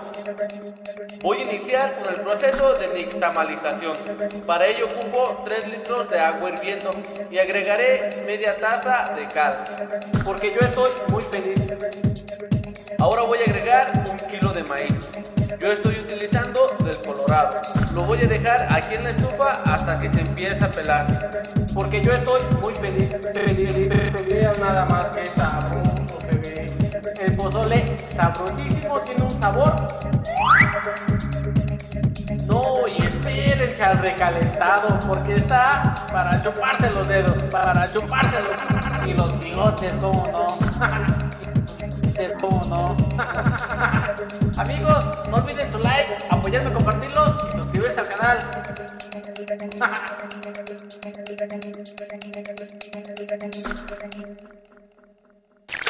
Manifiesto.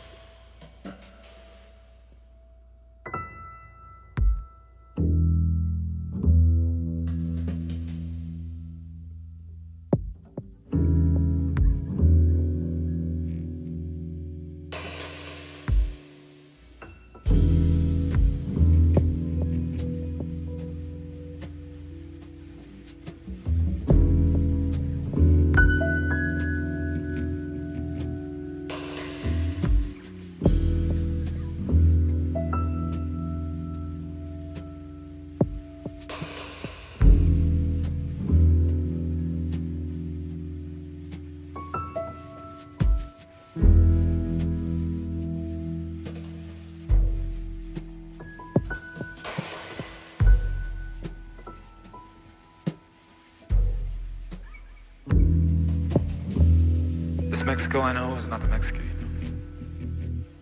know. This Mexico I know will disagree with me, but likely say nothing. This Mexico I know grips with reverie the white man who writes and sings and confuses him. He comes and fascinates at its freedoms. There's only irony in this. This Mexico I know is not the same Mexico for the boy from Hidalgo who came to the city with his guitar and mother's jacket. Mexico I know is not the pieces of people on the fronts of the newspapers or the black and white corners in the color morning. Blood and limbs, blood and limbs. And this Mexico I know is not the one of the man in suburban Pittsburgh at the bagel store, reading of tunnels and motorbikes and magic, wind in the New York Times.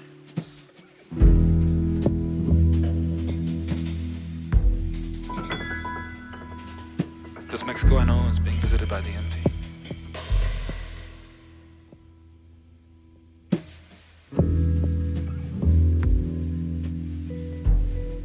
Mexico I know is not the one of the suited men whose children yell over American cigarettes at the Irish bar in Condesa. This Mexico I know is not the race to predictability on and in the television songs gifted by governments, the family on the righteous direct. This Mexico I know sees itself in everything, wondering where it fits.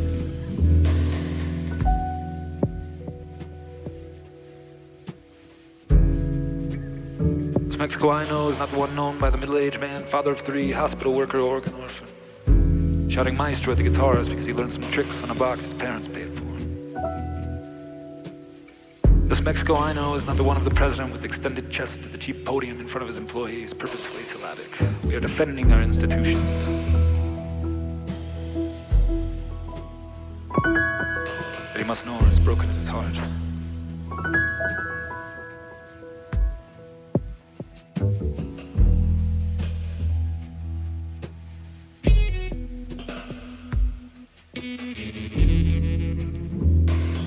This Mexico I know needs no sympathy whether it asks for it or not.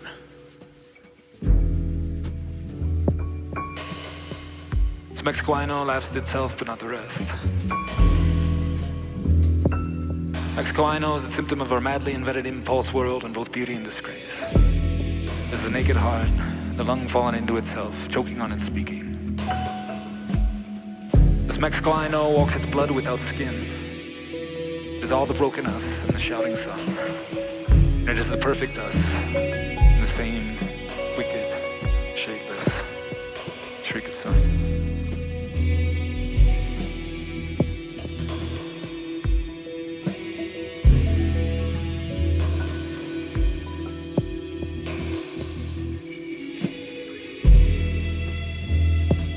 Mexico I know is trying to find the bride in me.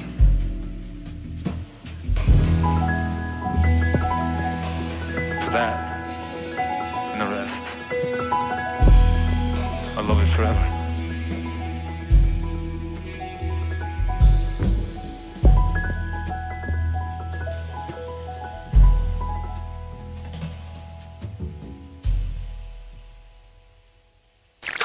Manifiesto.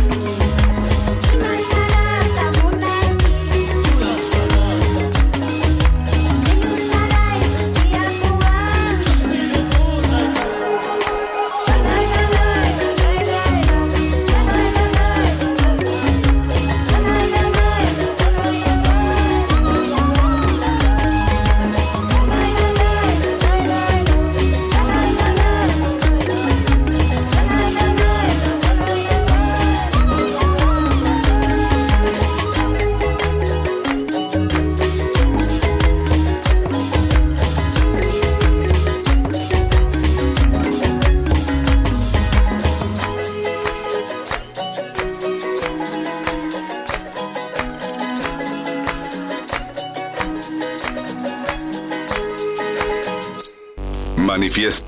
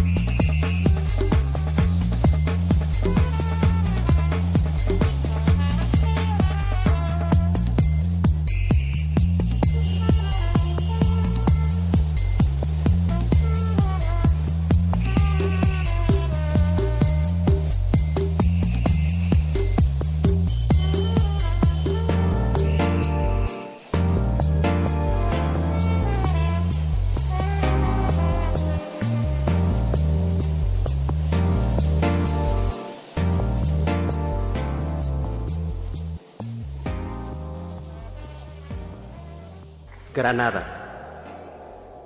Chihuatlantli, Pantlapachomostlin, Pipil Huatlaquilotl inon ajacat, Pampitzagua Cuajmapil. Chichilte Tlantlin, Tlintlapulquitza Nucaman, Tlinmochopeli Tzewin Chichic. Chichiltic Cholohuaque Panin Melaguaixtan, Inunutlantli. Chichilte Tlatzohli Yemoyolotl. Oh, nu Granada, tlin tikchiuas tlazohli ika nuyemah nenepil, kemanon niktlalpukitza, yoloxochime, tlapoueski kamauak kinextitonaltik, chan tite, tahua, tinexkalti pan nutlatl, aman, nikan ixtlajoyaski pan tlapali xikahyo linalan. Granada, dientes formados en el abrigo de las nubes, frutos balanceados por el viento en delgadas ramas, dientes rojos que muerden mis labios, que tu dulce apague mi amargura, rojo desparramado sobre el blanco nácar de mis dientes, rojo pasión es tu corazón, oh granada mía, que haces el amor con mi suave lengua cuando te extrujo, corazones floridos, reventados por su madurez al alba de los días. Vive pues, tú que brotas de mi tierra, ahora, aquí, desgranada sobre la dorada jícara de Olinalá.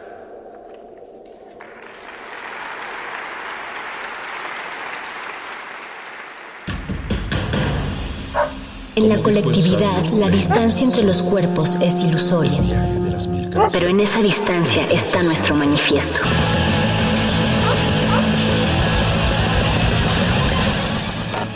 Manifiesto.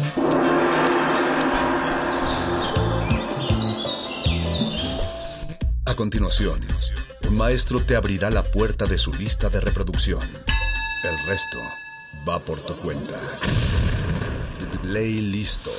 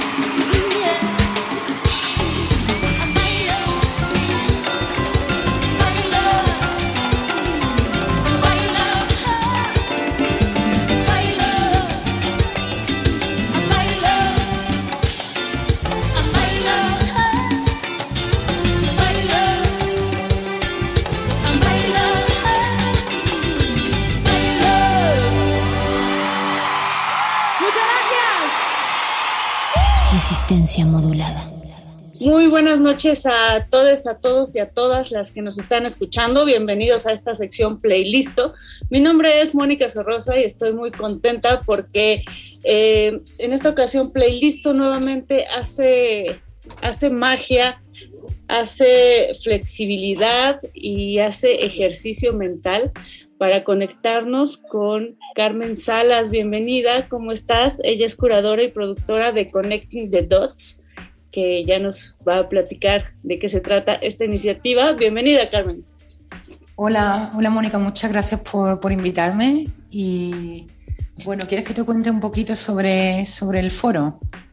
Sí, sí, vamos a comenzar pues de cero para que todos aquellos que no viven en la Ciudad de México, porque pues sabemos que también el radio y más ahora que estamos eh, pues conectados en internet, hay gente que nos escucha de muchas partes. Entonces, platícanos un poco, eh, pues, cuál es el enfoque y el objetivo de Connecting the Dots, cómo surge, a qué sabe, qué sabores tiene Connecting the Dots. Sí. Vale, bueno, pues yo, yo soy la, fundadora, la directora y la curadora de, Connecting the Dots y el proyecto empezó, surgió en el 2018, aunque bueno, ya lo he llevado pensado de hace tiempo y, bueno, el proyecto surge después de yo haber pasado tiempo y trabajado en otros proyectos en la Ciudad de México. Desde el 2015 he estado haciendo cositas allí en la Ciudad de, México y viviendo también como em, cuatro o cinco meses al año. Y surgió pues un poco de las conexiones que yo hice en la Ciudad de México, ¿no? de todos los artistas, de las instituciones con las que he colaborado y, de ver la riqueza cultural y creativa y de pensamiento que, que, no solamente vi en la Ciudad de México, sino en México como país. Y para mí, pues poder facilitar eh, un lugar de, donde se pudiesen crear conexiones, ¿no? Y se pudiese facilitar el diálogo entre diferentes maneras de ver la vida, de pensar, de diferentes maneras de trabajar, es muy, para mí es esencial, ¿no? Yo siempre digo que soy la persona que soy y hago lo que hago pues por todos los artistas que he conocido, con los que he trabajado, con las instituciones con las que he podido colaborar y quería un poco trasladar eso a, la Ciudad de México ¿no? y a las personas que había con las que había trabajado. ¿no? Em, desde un principio tenía muy claro que quería crear una, un foro y una plataforma que fuese flexible a lo que fuese pasando en la sociedad. ¿no? Entonces cada año el foro trata una temática diferente. Eh, no es solamente un foro, también es una plataforma independiente para apoyar eh, proyectos artísticos, culturales y de investigación de artistas nacionales e internacionales. Y, lo que hacemos es un poco, durante los meses previos al foro, trabajamos muy cercanamente con artistas para ayudarles a desarrollar proyectos y luego durante las fechas del foro se presentan los resultados de los proyectos más un programa de actividades abiertas al público que puede ser una conferencia, una muestra, eh, pues una exposición, una instalación. Eso va cambiando cada año, ¿no? Em, la edición de este año la tenemos planeada para el 2020, pero por cuestiones de la pandemia hablamos, tuvimos varias conversaciones con, con el FONCA y decidimos, y bueno, con las sedes colaboradoras y decidimos pasarlo al 2021 pensando que ya se iba a poder hacer todo presencial y no va a pasar así tampoco. Entonces, este año se va a hacer en un formato híbrido eh, porque sí que van a pasar algunas cosas poquitas presenciales y lo demás todo se va a tener que hacer virtual porque también, aunque las cosas están mejorando, pero teníamos muy claro todo mi equipo que, que queríamos la seguridad ante todo, no queríamos poner a nadie en riesgo, no queríamos tener ningún tipo de problemas. Entonces ya en ediciones próximas, ojalá podamos volver a la presencialidad al 100%, pero por ahora veíamos más seguro hacer algo híbrido. Sí, cuéntanos un poquito, Carmen, esto que nos estás platicando está bien interesante porque justo eh, Connecting the Dots, desde el nombre, pues a mí me transfiere algo como muy, eh, como de link, como de la web, como de romper estas barreras, ¿no? No solamente de las disciplinas artísticas, sino también pues de barreras incluso geográficas, ¿no? Y un poco, pues ahora está, no sé si paradoja llamarle de esta manera, que pues todo tiene que ser de manera virtual. ¿no? De repente caímos en este modo de trabajo a distancia, en estas juntas por Zoom interminables, en esta metodología donde la, tecnología se volvió indispensable, ¿no? Y estas formas de conectarnos también, pues creo que se volvió parte de nuestro lenguaje a partir del año pasado, ¿no?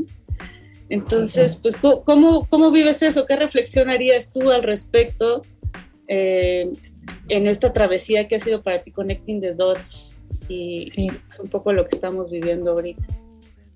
Pues, pues muy buena pregunta y muy, muy curioso creo que lo que te voy a contar, porque yo vengo de, yo me he especializado, ¿no? Como, como llevo 15 años trabajando en el sector del, del arte, la tecnología y la cultura digital, también un poquito de ciencia, pero sin embargo los últimos 3-4 años me he estado dedicando un poco más, o mi trabajo se está enfocando más en proyectos sociales, ecosociales y alejándome un poquitito más mm, de la tecnología. Pues, pues, hay muchas razones que eso sería otra entrevista, ¿no? Pero la razón por la que decidí en el 2019 dedicar la tercera edición de Connecting the Dots a danza, movimiento, coreografía, era por, por un poco alejarnos de toda la saturación mental de, de estar conectados continuamente a pantallas, de, de nuestros problemas, adicciones a, lo virtual. Y de repente llegó la pandemia. O sea, mi, mi, proyección y mi idea de, de, la tercera edición era el cuerpo, el movimiento, la coreografía, con muy poca tecnología, muy poco digital. Y sin embargo, pues hemos tenido que introducir lo digital eh, porque no hay otra manera. Eh, lo bueno que tiene eso, pues sí que hay de talleres que estamos dando, pues se amplía ¿no? El, las personas a las que podemos llegar, que se salen fuera de, la Ciudad de México, fuera de, del país, fuera de, ¿no? Llega a, otros sitios, ¿no? Y eso sí que es muy positivo.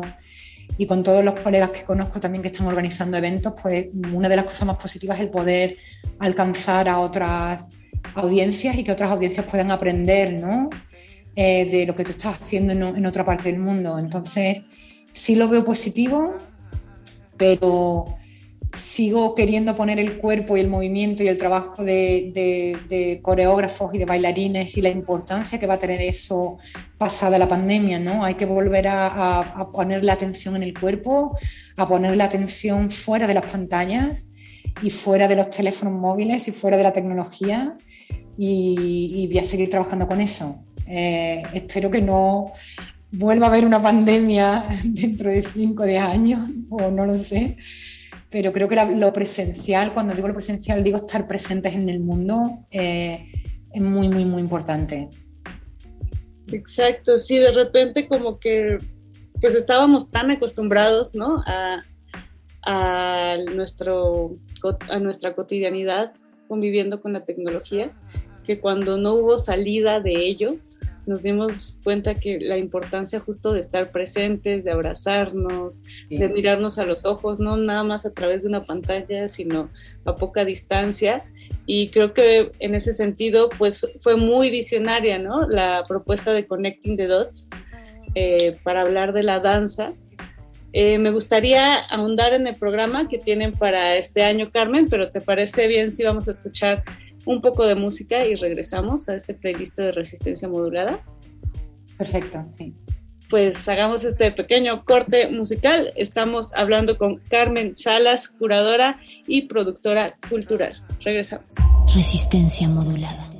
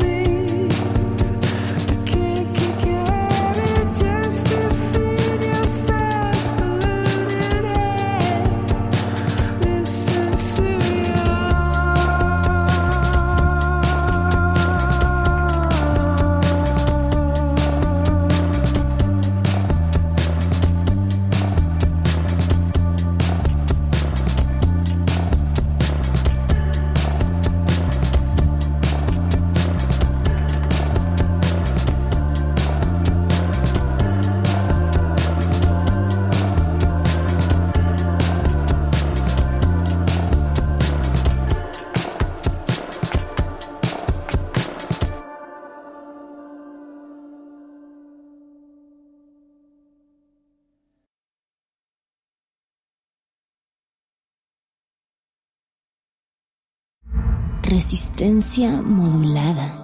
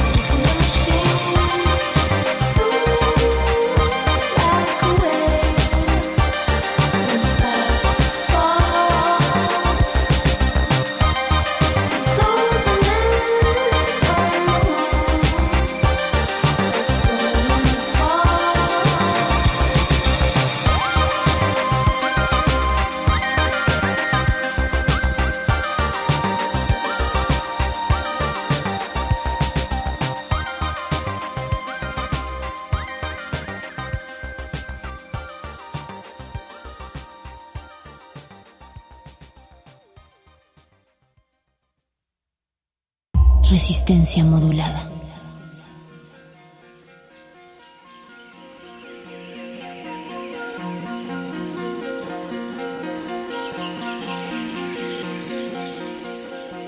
Y después de este pequeño pero sustancioso corte musical, porque la música refresca, la música eh, nos da vida y también la música nos hace movernos, Carmen.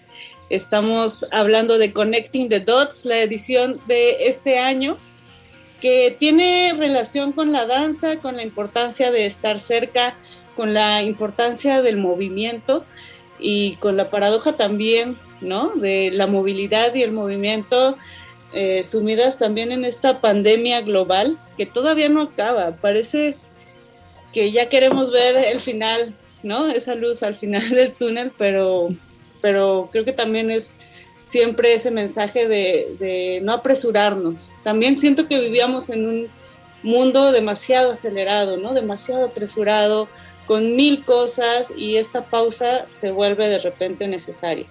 ¿Cómo lo viviste tú de manera personal, si nos gustarías compartir? Y después, ¿cómo fue? Porque al final de cuentas son las personas las que hacemos los proyectos, ¿no? De repente hablamos como en abstracto, ¿no? De este proyecto, este taller, esta iniciativa, pero siempre pues somos eh, nosotras, quienes dejamos un poquito de nuestro corazón en estas iniciativas. Entonces, cuéntanos un poco cómo fue para ti esta pausa a lo mejor necesaria, a lo mejor un poco, pues, eh, no sé, cómo la viviste tú y cómo la vivió Connecting the Dots, ¿no? También este proceso.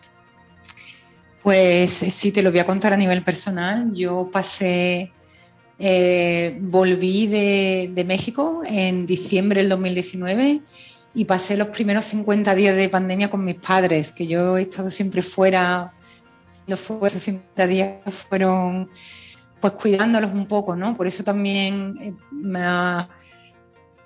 em, los artistas principales con los que trabajamos este año, eh, el tema de los cuidados está muy presente, ¿no? Y a mí eso me, me, tocó también a nivel personal, ¿no? Tener que estar 50 días los primeros 50 de, de pandemia cuidando a mis padres me tocó mucho a nivel personal, ¿no?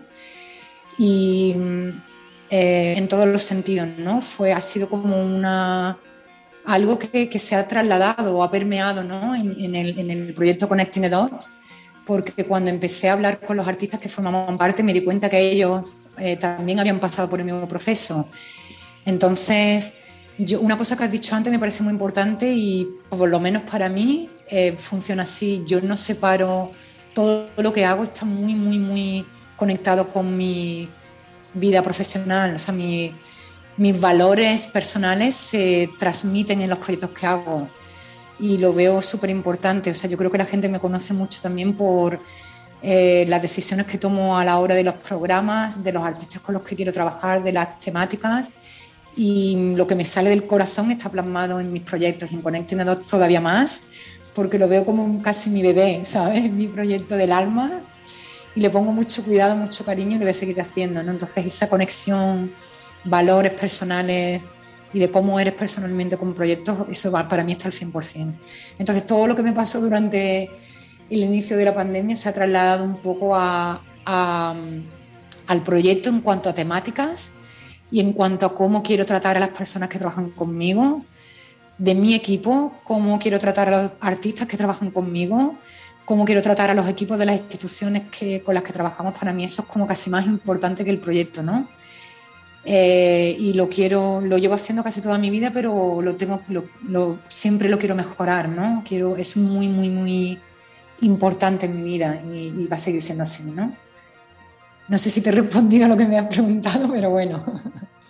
No, me parece fundamental porque de repente queremos generar grandes, eh, o no grandes, deja tú la magnificencia, queremos generar cosas, proyectos, eh, pero bueno, si no empezamos con nuestras relaciones personales, es decir, cuidando a nuestro propio equipo, con quienes trabajamos, eh, a nosotras mismas, es bien difícil querer generar esta comunidad, ¿no? Si al interior no generamos comunidad. Entonces creo que de repente parece palabras como, como sencillas o como, bueno, empieza por ti misma, ¿no? Pero en la práctica creo que es todo un reto, ¿no? Esto de trabajo en equipo es de las cosas más difíciles que, personalmente también he, vivido y creo que si trabajáramos más en este tipo de cuestiones que parecen básicas y que a veces dejamos de lado, pues a lo mejor los proyectos, eh, la misma cultura, ¿no? el gremio, jalaría como de una manera muy distinta.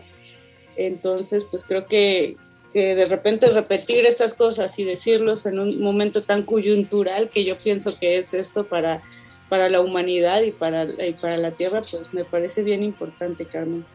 Eh, y pues platícanos ahora sí del programa de este año, porque además pues ya estamos iniciando septiembre, casi ya la mitad, ¿no? Eh, este programa ha estado a lo largo de, de todo este año, pero todavía hay muchas cosas eh, por presentar. Cuéntanos un poco acerca de...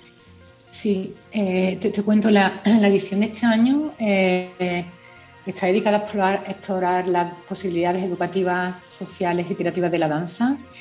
Y eso se va a hacer o se está haciendo en cuatro áreas fundamentales. Danza investigación, danza educación, danza creación producción y danza central. ¿no? idea pues, eh, como te he comentado antes, cada año invitamos a uno o varios artistas eh, principales con los que desarrollamos proyectos, que son como el, pilar central de, cada edición y luego hay un programa como más abierto al público, donde se invitan a más eh, agentes culturales, artistas, para, conferencias para otras partes del proyecto. Entonces, el proyecto central de este año, que lo estamos realizando con la coreógrafa, performer y docente Nadia Lártigue, junto con el coreógrafo ensayista, ensayista Juan Francisco Maldonado, en, colaboración con el Senat. Ese proyecto está pasando desde enero, va a pasar hasta diciembre. Eh, desde enero a septiembre ha sido toda la parte de investigación, de conceptualización, de parte del desarrollo también.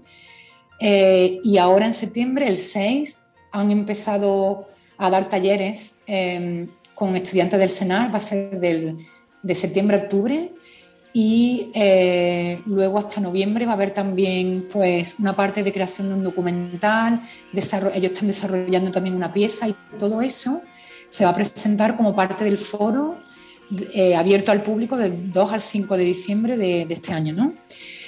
El taller eh, se titula Taller para personas que también son espacios y eh, pues viene de, pues eso, de ese eh, proceso de investigación más amplio que vienen desarrollando desde enero, pero también sigue una línea de investigación que Nadia y Juan Fran llevan desarrollando desde hace, un tiempo. ¿no?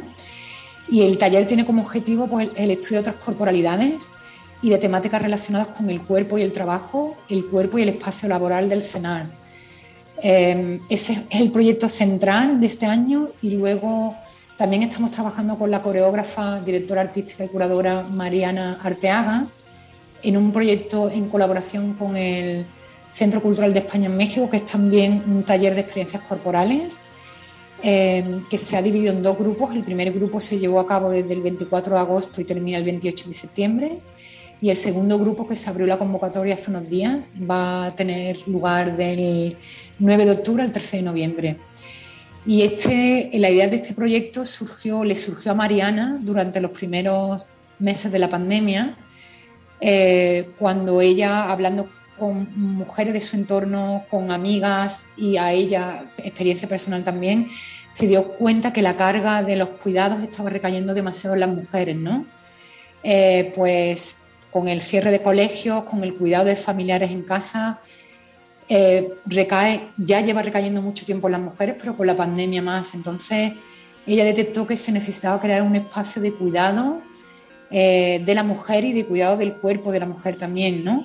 Entonces, ya durante, ella creó un, proyecto piloto en, em, durante el primer año de la pandemia, creo que fue como hacia final de año, le fue muy bien y entendió que eso era necesario, que seguía siendo necesario. Entonces, para Connecting the Dots, ha ampliado un poco el proyecto eh, y ha creado dos grupos eh, para, que, para que pueda asistir más mujeres, ¿no? desde 18 a 70 años creo que es. El primer grupo que ya ha empezado está yendo muy bien, ha habido muchísimas solicitudes y en este segundo también, así como un poco nos estamos desbordando, ¿no? y, ahí ves, estamos viendo la necesidad, lo que te hablaba antes de los cuidados, ¿no? Creo que muchas de nosotras hemos pasado por, por esa situación, entonces ese es el tipo de proyectos ¿no? que también quiero seguir con, con, este, con Connecting the Dots, ¿no? de identificar una situación y de ver cómo a través del arte y de la cultura pues podemos crear nuevas maneras de ver el mundo, nuevas maneras de entendernos, de conectarnos, de ayudarnos. Y bueno, eh, esos son los dos proyectos principales y luego en diciembre, del 2 al 5 de diciembre, se van a dar más las actividades de cara al público. No, no te puedo contar mucho más porque todavía no, la, no se han publicado, pero sí va a haber una conferencia como todos los años. Los resultados de los dos proyectos se van a presentar también ahí. Eh, va a haber la presentación de cosas nuevas, pero no, no puedo contarte mucho más porque ya casi estamos hablando con nuestros medios asociados y con las sedes para ver cómo comunicamos eso en las próximas semanas, ¿no? Pero sí va a haber eh, actividades pasando desde, el 2 al 5 de diciembre, todas gratuitas, algunas presenciales, muy, pocas, eh, pero sí va a haber mucha variedad eh, de cosas muy interesantes, pero no puedo decir más. Me encanta la sorpresa, Carmen. Además, creo que es eh, pues una capacidad que no debemos perder. Y bueno, pero lo que sí me parece importante es decir las coordenadas para que quienes nos escuchan pues estén al tanto de todas estas eh, presentaciones, del documental que nos platicas, de, las, de lo que va a ocurrir en diciembre, cuáles son sus redes sociales, cuáles son sus eh, páginas web. Sí, eh, bueno, la página web, ¿quieres que te la diga ahora? Y también platícanos un poco, porque quizá haya algunos escuchas que pues no pudieron ingresar a la convocatoria de este año, pero eh, pues que puedan estar interesados para futuras convocatorias. Sí, bueno, las convocatorias de, los talleres ya sí eh, se han abierto y, ya por durante esta eh, edición no hay más convocatorias abiertas. Queda la de Mariana Arteaga que se cierra, se va a cerrar en breve porque ya hemos llegado casi al cupo, al límite, entonces probablemente se cierre hoy o mañana. Eh, pero toda la información está en las redes y ya no hay más convocatorias de talleres, de actividades educativas este año. el resto de actividades que quedan son del 2 al 5 de diciembre, pero están abiertas y se van a poder ver eh, en cualquier momento, ¿no? Se, eh, van a estar disponibles en, en, nuestras páginas web, en en la página web nuestra, en la página web de nuestras sedes colaboradoras y se va a poder ver pues en, cualquier momento, ¿no? Se, está, se va a archivar además y es accesible cualquier hora, cualquier parte del mundo y ya está. Es un poco la ventaja que nos da pues estar, ¿no? Documentando también todos estos procesos que de repente pues de manera presencial lo, lo, vivíamos y ahora pues tenemos pues esta herramienta que es grabar ¿no? las conversaciones, grabar los talleres. Un mundo también en la forma de percibir las imágenes y el arte creo que se abre ¿no? en este momento o que, o que quizá ya estuvo ahí desde hace un rato pero que ahora lo estamos utilizando pues más frecuentemente.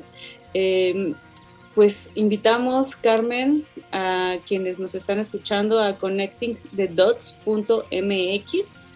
Eh, ahí está toda la información, ahí están también pues los invitados de este año, el programa completo eh, y también pues las ediciones pasadas para que se echen un clavado, porque la verdad es que es una iniciativa bien interesante. Creo que la transdisciplina eh, pues tiene que ser un común denominador en todo lo que hagamos y también me quedo muchísimo con, con, con, la mirada al cuerpo, ¿no? Con la escucha hacia el interior y también pues con el cuidado a la naturaleza que creo que pues ahora no hay quien reclame más que justo pues el mundo que está allá afuera, ¿no? Acerca de nuestra participación en él.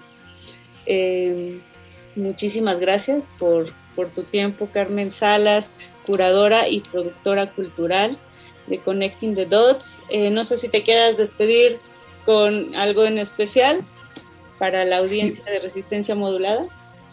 Sí, que bueno, que espero que puedan em, participar de, de algunos de los proyectos o de las actividades, que los vean y que, y que espero que eh, yo ya tengo pensadas las tres siguientes ediciones, que, espero que, espero que sean presenciales y que puedan que puedan atender presencialmente y que se acerquen a los artistas y a mí a hablar, que eso me encanta, ¿no? De, de poder y de luego irnos a tomar una cerveza, lo que sea. Y, y le quería dar las gracias a, a, las sedes colaboradoras y también decir que el foro este año está apoyado por el Sistema de Apoyos a la Creación y Proyectos Culturales FONCA, eh, porque este es el segundo año que nos apoyan y sin su apoyo pues no podría pasar nada de esto y darle unas gracias muy, muy especiales a los artistas que están participando este año porque aparte de que su práctica está muy conectada con mis valores y con, con lo que es Connecting the Dots, son personas humanas increíbles y a mi equipo, pues que los quiero muchísimo y que, y que sin ellos no mm, podría ni ser yo lo que soy ni ser el proyecto lo que es. Y bueno, nada más. Ay, gran, gran mensaje, Carmen. Es bien importante pues, seguir apoyando al arte y a la cultura porque es al final de cuentas lo que nos une como seres humanos, ¿no? Sin más. Sí, sí totalmente. Sí. Muchísimas gracias, Carmen Salas. Gracias a ti. Gracias. Eh, pues yo dejo a esta querida audiencia de Resistencia Modulada con un poco de música. Esto fue playlist de Resistencia Modulada. Eh, síganos, síganos, recuerden que esta es eh, su barra radiofónica favorita. Es de lunes a viernes de 8 a 11 de la noche por el 96.1 FM Radio UNAM. Mi nombre es Mónica Cerrosa. Nos vemos en el futuro o en el pasado. Hasta luego. Resistencia modulada.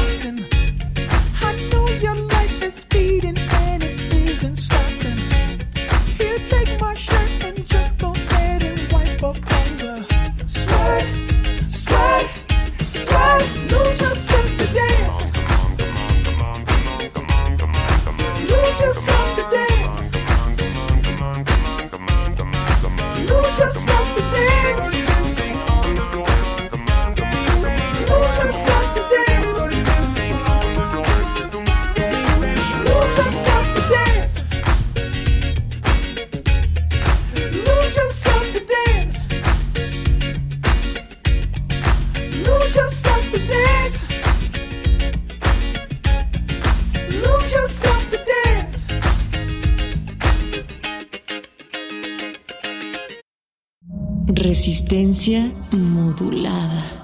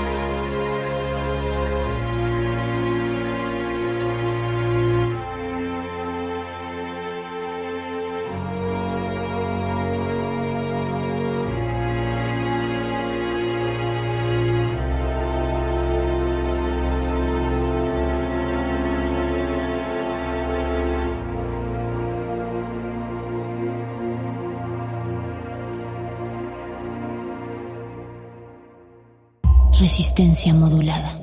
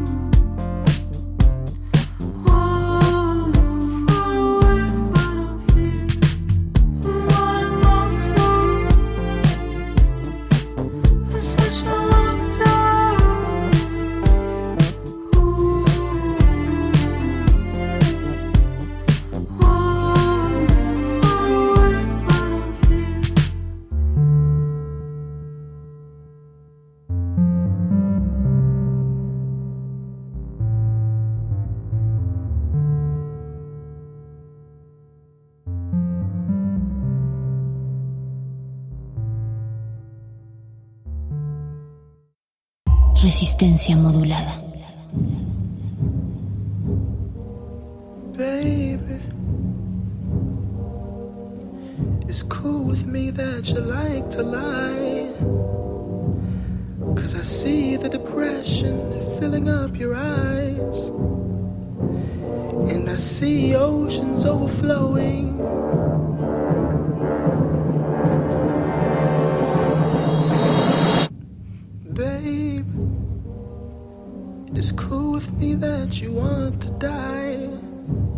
And I'm not gonna stop you if you try.